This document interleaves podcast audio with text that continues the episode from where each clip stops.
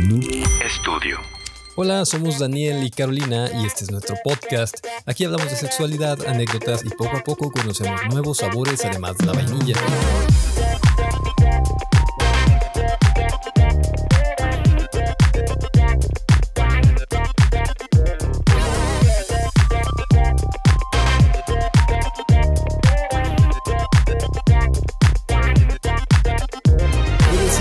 Instagram como El Delicioso MX, en Twitter como El Delicioso MX también, o en Facebook como El Delicioso Podcast. También puedes escribirnos a podcasteldelicioso.gmail.com. Amigues, ¿cómo están? Gracias por escuchar como cada semana. En esta ocasión, esta ocasión especial, pues bueno, estoy solito en el micrófono con ustedes. Carolina tuvo algunos pendientes que hacer y no puede estar aquí. Se está preparando para su cumpleaños. Yo le dije, ponte guapa porque los deliciosos te van a mandar un chorro de regalos, así que no me hagan quedarle mal. Mañana cumpleaños y ya saben, de perdido, de perdido, mándenle un hey, feliz cumpleaños ahí a las redes del delicioso para que, pues para hacerle el día, digo, yo sé que es un día muy especial para ella. Ella disfruta mucho de, de sus cumpleaños y vamos a hacerle el día con esto. Pues bueno, sin más, como ya vieron en el título de este episodio, hoy les quiero hablar sobre ciertas, ciertas historias de hadas, ciertos cuentos de hadas con los que crecimos. Algunos los vimos en la pantalla grande, otros nos los contaron, otros los sabemos como por cuentos que leímos, etc. Pero antes de eso quiero hacer una especie de, pues como una introducción, no es una introducción, lo que pasa es que estaba escuchando una canción que se llama eh, Jarabe para la tos y es muy buena porque en cierta parte dice que cuando estás enfermo, ¿no?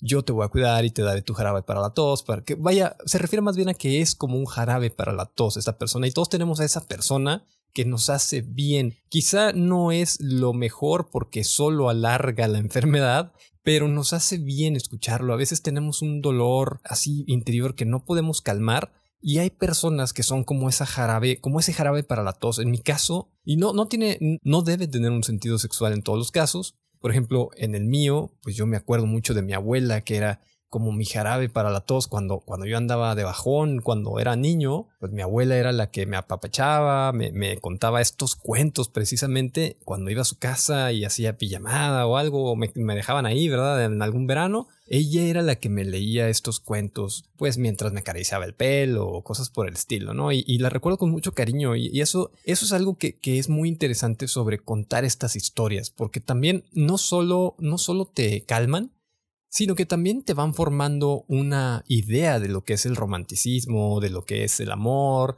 de lo que es el heroísmo, etc. Eso era todo. Lo que quiero es dejar esto como para que piensen un poquito quién es esa persona para ustedes que es su jarabe para la tos, esa personita que, que dices, güey, sin ti estaría así tosiendo, pero cabrón, güey. Tú, tú me la bajas, me cuidas, me, me, me tranquilizas. Bueno, sin más, vamos a entrar a esto de los cuentos de hadas. El primero, pues, es de una, monita china, como dice la chaviza, una mona china llamada Mulan. El cuento creo que se llama Hua Mulan. Y bueno, es interesante porque todos conocemos la historia de Mulan, pues gracias a Disney, pero Mulan es una leyenda china que está inspirada en unos viejos poemas y cánticos del siglo VI, aunque en realidad fueron escritos en el siglo V porque la mitad de estos poemas desaparecieron y no se sabe muy bien la historia completa de, de Hua Mulan.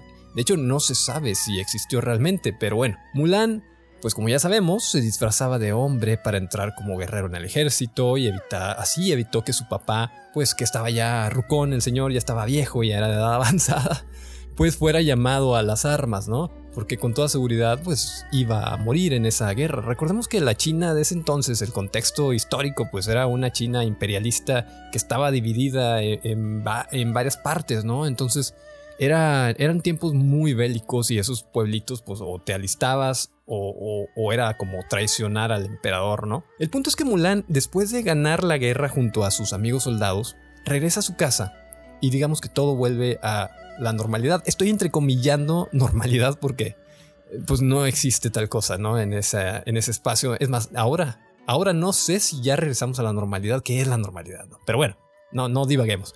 Ella le demostró a sus compañeros que, y no solo a ellos, sino a su familia también, que no podrían distinguir a lo lejos un conejo de una liebre. Porque aún nadie sabía que era mujer. O sea, ella cuando regresa al pueblo después de ganar la guerra, ella sale vestida con sus antiguos eh, ropas y sale ya como una mujer, no como un hombre. Y, todos los, los, soldados la ven y dicen, ¿cómo? O sea, en ningún punto nos dimos cuenta de que no eras un hombre. Y bueno, para el final del poema, ella sale a la calle donde están sus amigos, o bueno, sus compañeros de guerra, o con quienes liberó batallas, y ella recita sobre unos conejos. Recita lo siguiente.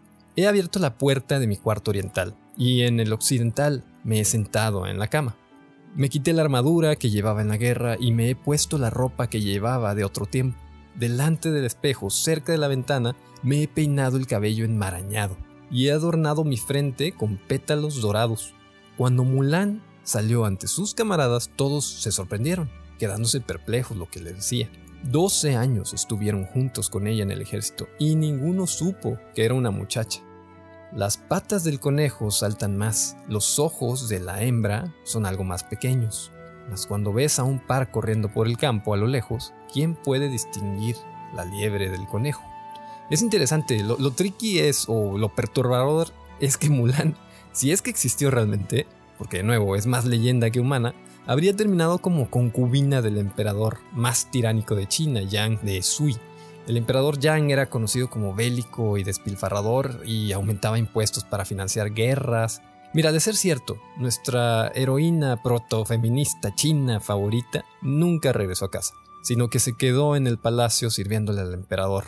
Hay otras versiones también donde se dice que en su regreso a casa, pues habría encontrado su casa vacía, pues su hermana menor ya se había casado, su padre había muerto porque ya estaba grande y su mamá sería tomada por otro hombre en matrimonio. Recordemos que antes en China, pues una vez que enviudabas, inmediatamente casi te buscaban para casarte, ¿no?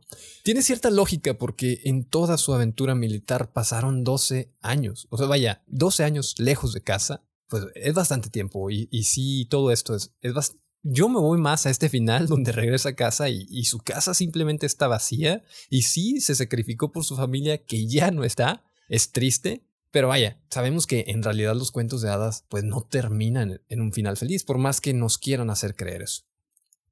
No olviden por favor dejar en los comentarios de Instagram, de Twitter o de su red social favorita donde nos sigan qué les ha parecido el cuento verdadero de Mulan. Les recuerdo que son poemas, los pueden encontrar en internet, de hecho es muy fácil buscarlos. Eh, están perdidos, hay muchos fragmentos, son más que nada fragmentos de estos cánticos chinos. Pero, pues por eso digamos que le falta un poquito de información. Pero si les parece delicioso, pasemos al siguiente cuento, que esta sí, tengo que decirlo, muchos van a coincidir conmigo, pero es mi princesa de Disney favorita y es La Sirenita. La Sirenita, pues es un cuento danés, holandés, escrito a modo de ballet, o sea, es un ballet musical. La verdadera historia de la sirenita es muy parecida a la película de Disney. Toda la primera mitad, lo de que salva al príncipe del naufragio, el amor a primera vista cuando se miran, el tema de la bruja del mar, lo de cumplir 15 años, ser la hija del rey Tritón, todo eso es igual excepto el trato que hace con Úrsula, pero ahorita vamos a ir para allá. Solo quiero apuntar que me parece bastante extraño, eh, pues que de, un naufragio se haya enamorado de entrada del príncipe, ¿no? O sea, primero se enamora de él porque lo ve, y luego vaya, es el naufragio, lo rescata, y pues resulta que es el príncipe. O sea, no pudo rescatar a un marinero, a un capitán. No estoy sugiriendo que la sirenita era interesada, pero vaya, qué casualidad que haya sido al príncipe, ¿no? Al que haya, del cual se haya enamorado. Pero bueno, supongo que era muy apuesto el güey o algo. Algo de él le llamó la atención, digamos. Regresando al tema del trato que hace con Úrsula, bueno, en el cuento original pues no se llama Úrsula, pero bueno, Úrsula le pide también su voz, porque era la voz más hermosa de todo el océano, pero que la voz más hermosa de todo el océano, no sé, se me figura como un delfín o algo así. ¿A poco no los delfines le hacen bien hermoso? X. Bueno, pero no solo eso, también le advierte que si no logra casarse con el príncipe, o si él se casa con otra, la sirenita morirá y se convertirá en espuma al instante.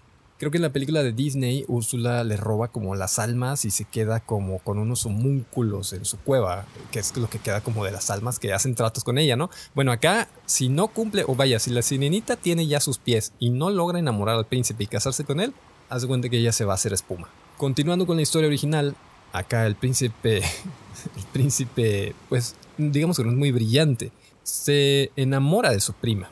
Bueno, de la princesa del reino de al lado y se casan, que seguramente sí eran primos, ¿no? Cuando están tomando nupcias en el barco, la sirenita observa todo con el corazón roto y una de sus hermanas la ve y le dice que si quiere romper el hechizo de la bruja del mar, ellas tienen una daga. Una daga que Úrsula les dio a cambio de su cabello para ayudar a su hermana. O sea, las hermanas de la sirenita se raparon, bueno, le dieron su cabello a Úrsula para que les diera una daga que pudiera cortar el hechizo. Pero bueno, ya con la daga en, en su mano, le voy a decir Ariel, aunque creo que en el cuento original no se llama Ariel, pero bueno. La sirenita va al camarote mientras Eric duerme y cuando está a punto de apuñalarlo, porque eso es lo que tenía que hacer con la daga, para acabar con el hechizo tenía que matarlo, pues se acobardó y, decide tirarse por la borda, o sea, ella misma arroja la daga primero para después aventarse ella también. Recordemos que para este punto Ariel ya no tenía poderes de sirena, ni cola, ni branquias, ni nada que la fuera a hacer sobrevivir a arrojarse en alta mar. Es decir, la sirenita pues estaba cometiendo un suicidio. Eric despertó por el ruido y cuando la vio caer la miró convertirse en espuma.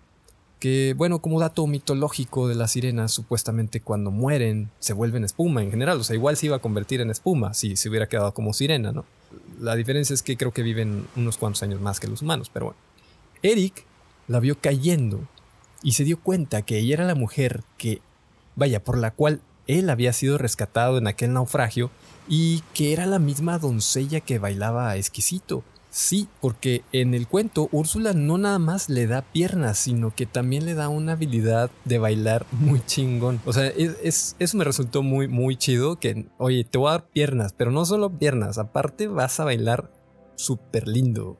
Pues Eric, como buen hombre promedio, nunca vio las green flags de Ariel hasta que ya fue muy tarde, ¿no? Hasta que la vio caer.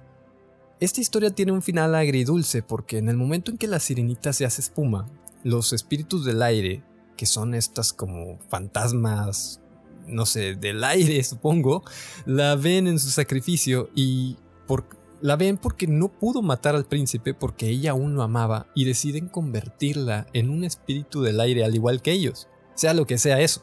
Y supuestamente estos espíritus del aire son los que hacen reír a los niños cuando lloran, vaya, cuando estos están llorando, pues convierten sus lágrimas en risa, ¿no? Según el, el autor de este cuento. Como ven, es un cuento muy, muy, muy lindo, la verdad, es que sí tiene sus detalles, pues que sí enternecen a cualquiera, ¿no? Digo, esto de que se volvió un espíritu del aire y no pudo matar a su amado.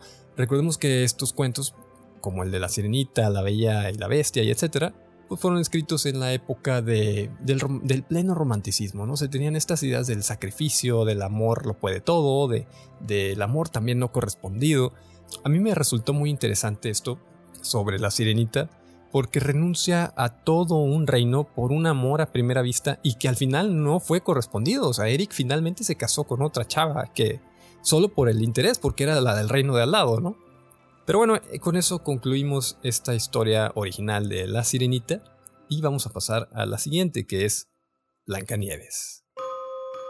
Bueno, en el cuento original de los hermanos Grimm de Blancanieves, la reina deseaba una niña tan blanca como la nieve. O sea, ¿qué onda con su racismo? tan roja como la sangre. Eso, eso no me lo explico, no sé, quizá las mejillas, los labios, no, no, no puedo no, no, entiendo cómo que tan roja como la sangre, pero bueno, así va el cuento, ¿no? Y tan negra como el tronco de un ébano. A ver, decídete, ¿blanca o negra? O sea, ¿qué, es lo que quieres? Pero bueno. La reina deseaba esta niña, ¿no? Y así pues, como en los cuentos, los deseos son órdenes, pues ella dio a luz a Blancanieves, pero pues se murió durante el parto porque hashtag chinga tu madre, no puedes tener todo lo que deseas, aunque sea un cuento. Entonces la reina fallece y un año después el rey se casa con la que todos conocemos como la reina malvada, que en efecto hablaba con un espejo para preguntarle todos los días si ella era la más hermosa. Se cree popularmente que los espejos antiguos en los palacios, bueno, no se cree, es un hecho, pues tenían grabados algunas palabras o nombres de la realeza, etc., por lo cual yo me atrevería a decir que la reina andaba en drogas y leía mal las letras. Y entonces le llamaba espejo mágico, pero en realidad, bueno, es un cuento, ¿verdad? Pero sí está basado como en esto de que los espejos tienen estos grabados. Entonces puede ser que haya leído su nombre y pues sí, a huevo, soy, soy la más hermosa porque ahí dice mi nombre, ¿no? Pero bueno. En fin, la reina malvada estaba bien, estaba al pedo, digamos, siendo la más bella del reino, porque al final, ¿qué importa el pueblo? Eh, si se muere de hambre el pueblo mientras tú seas la más hermosa, hasta que un día, eh, pues dejó de serlo, ¿no? El espejo le dijo que... Aguanta, aguanta. Es que hablaba así, como, aguanta, aguanta, aguanta. Blancanieves ya es la más bella. Y te me relajas, pero en papi. O sea, ya, ya bailaste, tú ya eres la segunda más bella, igual esta tercera, pero ahorita Blancanieves ya te comió el mandado, ¿no? Lo curioso de este cuento original es que para esto Blancanieves solo tenía 7 años. No 14, no 15, no, 7. Vaya, el espejo pederasta consideraba que la belleza de una niña rivalizaba con la de una señora, con la de una señora de supongo unos 30 y pico, ¿no? No sé cuántos años le calculan ustedes a la reina. En fin, el resto, pues ya se lo saben, putadísima, manda al cazador con Blancanieves a matarla, extirparle el hígado y llevárselo de vuelta, pero el cazador, al ver lo hermosa que era la niña, se le enternece el alma y le dice a la pequeña Blancanieves que huya y que no regrese nunca, que no está segura. El cazador le llevó el hígado y los pulmones de un jabalí del bosque, y el chef del palacio pues se los cocinó a la reina, quien se los comió. O sea, la reina sí pensaba comerse los, intestinos de, su hijastra, ¿no? De Blancanieves. ¿Qué pedo? O sea, esta persona, claramente nuestros gobernantes en los cuentos y en la vida real nunca han estado bien de sus facultades, pero bueno.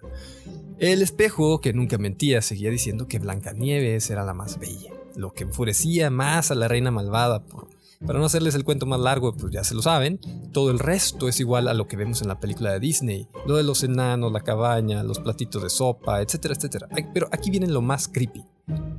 La reina encontró la guarida de estos enanos y se propuso matar a Blancanieves. Ya sabía que ahí estaba. No fue una vez, sino varias veces que intentó matarla antes de darle la manzana envenenada que todos sabemos que, que le dio Primero la intentó ahorcar porque era viernes. Y luego, con un peine envenenado, la quiso peinar. Pero los enanos siempre llegaban en la noche y, como que la salvaban. O sea, e, esa vez que la intentó ahorcar, pues los enanos llegaron y le deshicieron el nudo que le hizo también. O sea, ¿qué clase de nudo le hizo? Bueno, no voy a juzgar las maneras de la reina de efectuar su venganza, ¿no? Pero luego eh, el siguiente intento fue este de del peine envenenado, pues ya nada más llegaron los enanos y fue como que, ¿qué es esto que traes en la cabeza? Se lo quitaron y ya Blancanieves otra vez al pedo, ¿no? Hasta que un día pues mordió la manzana. La manzana estaba partida a la mitad, era mitad blanca y mitad roja, y para que Blancanieves ya no desconfiara de la viejecita, que en realidad era la reina, pues la viejecita le dijo que se comiera ella la parte blanca y, ella se comería la... Más bien, ella la roja y la reina la, la blanca, ¿no? Un poco sospechoso, ¿no? O sea, si te doy una manzana y está partida a la mitad y una es blanca y una es roja, pues digo, y te digo, yo me voy a comer esta, yo te diría, oye, cámbiamela, yo quiero esa. no voy a hacer, o, no sé, igual es parte del plan también. X. Total que Blancanieves se nos muere por tercera vez y definitivamente esta vez los enanos sí la dieron por muerta.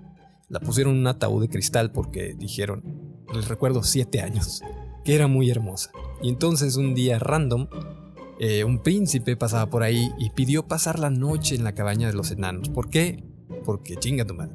Cuando vio el ataúd de cristal con el cadáver hermoso de esta niña, pues ella, él más bien, el príncipe, les ofreció todo el oro del mundo a los enanos, pero lo rechazaron, le dijeron que no, que era de ellos, ¿no? Entonces él les pidió que se la regalaran, pues quería ver su cadáver hermoso por siempre, que lo respetaría y lo adoraría toda la vida pues no muy listos tampoco los enanos, en lugar de venderlo el cadáver, se la regalaron y encima lo iban cargando, pero supongo que fue Tontín el que tropezó con una piedra y el cofre se les cayó, tumbando a Blancanieves y haciendo que de su garganta expulsara un pedazo de la manzana envenenada.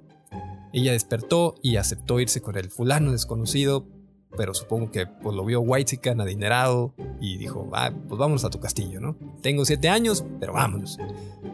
Esto, este dato les va a encantar. Ya instalada Blancanieves en su castillo, organizó su propia boda. O sea, dijo, ah, aquí yo, yo me las trueno sola, yo, ¿cuál wedding planner? Yo me encargo. Se iba a casar con su príncipe necrófilo e invitó a todo el reino, incluida la reina malvada. Supongo que eran reinos vecinos como Apodaca y Monterrey, o no sé, Tlaxcala y algo así, no sé, de Mex. Al llegar la reina malvada al fiestón, ya le tenían preparadas sus zapatillas para bailar, pero Blancanieves, que de tierna ya no tenía nada, le había mandado hacer esas zapatos o zapatillas, pues de hierro, y le habían puesto carbón adentro, carbón ardiendo. A la reina malvada se le obligó a bailar toda la noche hasta que muriera por las quemaduras y el dolor. Savage. Savage Blancanieves. Ok, para tener siete años sí es una venganza fría, ¿no creen? Bueno, con esto terminamos los cuentos de hadas. Este, esperemos que sea un tema recurrente. Por favor, insisto, dejen en los comentarios si les ha gustado, porque estos cuentos a los que estamos acostumbrados a ver en la televisión, obviamente para no traumar también a las criaturas, pues sí nos pintan una historia a veces un tanto diferente que termina siempre con, con esta cosa moralina del amor todo puede y y al final todos están juntos y felices cuando realmente pues la historia real se asemeja más a lo que pasaría. Oye, si me intentan matar tres veces, yo también buscaría venganza. No me enorgullece, pero quizá es algo que haría. Es más probable que haga eso a que solo me case con el príncipe y ya. O sea, no te dejaría suelta por ahí. Aunque creo que en la película de Disney la avientan los enanos o se cae por un barranco ya sola, no sé. Yo espero que les haya gustado el contenido de hoy. Por favor, no olviden suscribirse a todas nuestras redes sociales, estar activos y mandarle, claro que sí, sus felicitaciones a Carolina que cumple años. Gran episodio. El siguiente, que sí estará conmigo. Pero bueno, muchas gracias por escuchar y nos, nos oiremos. Nos oiremos en el próximo cuento de hada delicioso. Hasta luego. Bye bye.